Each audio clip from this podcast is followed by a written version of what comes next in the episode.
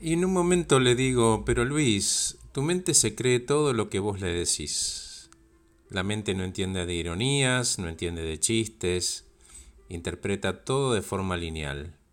Si vos le decís que sos ansioso y lo crees, no tengas duda que vas a ser ansioso. Fíjate que cuando le decís soy así, ni siquiera te estás dando la oportunidad de cuestionarlo.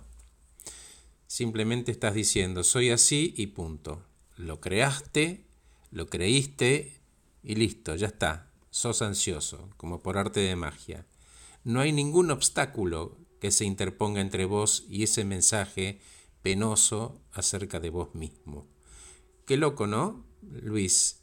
¿Por qué será que la gente instala software de porquería en su cabeza, digo yo?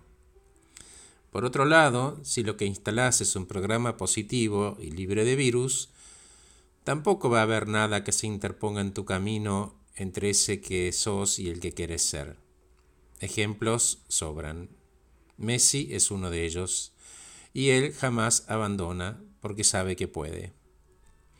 Las creencias o mandatos, Luis, son enunciados, sean positivos o negativos. Condicionan la vida y van a permanecer con nosotros en tanto nosotros lo decidamos.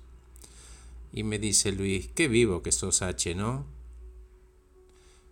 le digo, mira Luis, arrancaste la sesión diciendo que sos ansioso, ¿no? Sí, me respondió. Bien, le contesté, decime, ¿cómo se construye ¿Qué hace tu mente todo el tiempo alrededor de lo que vos llamás ansiedad? Y me contestó, mi mente piensa, así que serán los pensamientos. ¿Y qué más, Luis? Y me contestó, las sensaciones. No, me dijo, las emociones. Bien. ¿Y quién las creó? Y me contestó, yo.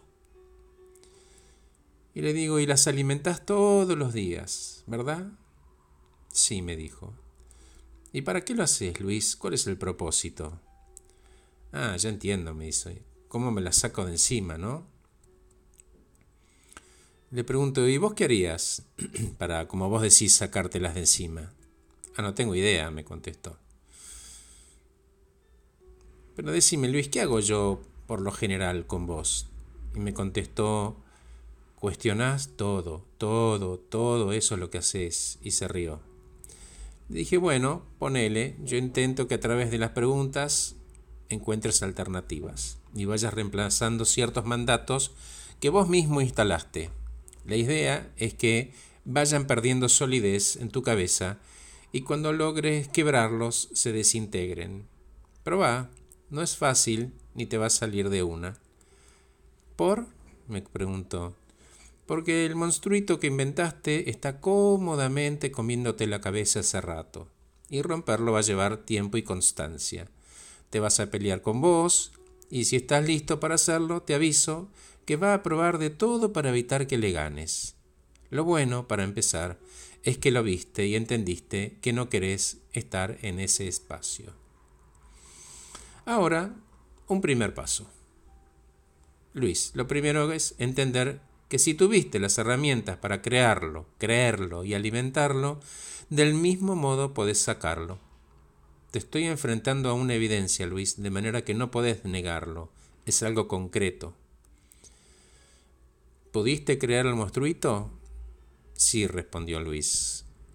Bien, entonces, si fuiste evolucionando en este proceso tuyo y ahora descubriste que la presencia de ese seteo mental te hace mal, entonces podés ir sacudiendo los cimientos hasta tumbarlo, ahogarlo o sacarlo. La idea es trascenderlo y liberarte. Soltalo, Luis. Después vas a llenar ese espacio con un mandato positivo, pero eso lo hablamos otro día. Ahora enfócate en matar al bicho. Llévate eso, por favor. Gracias, Horacio. Al contrario, gracias a vos, Luis.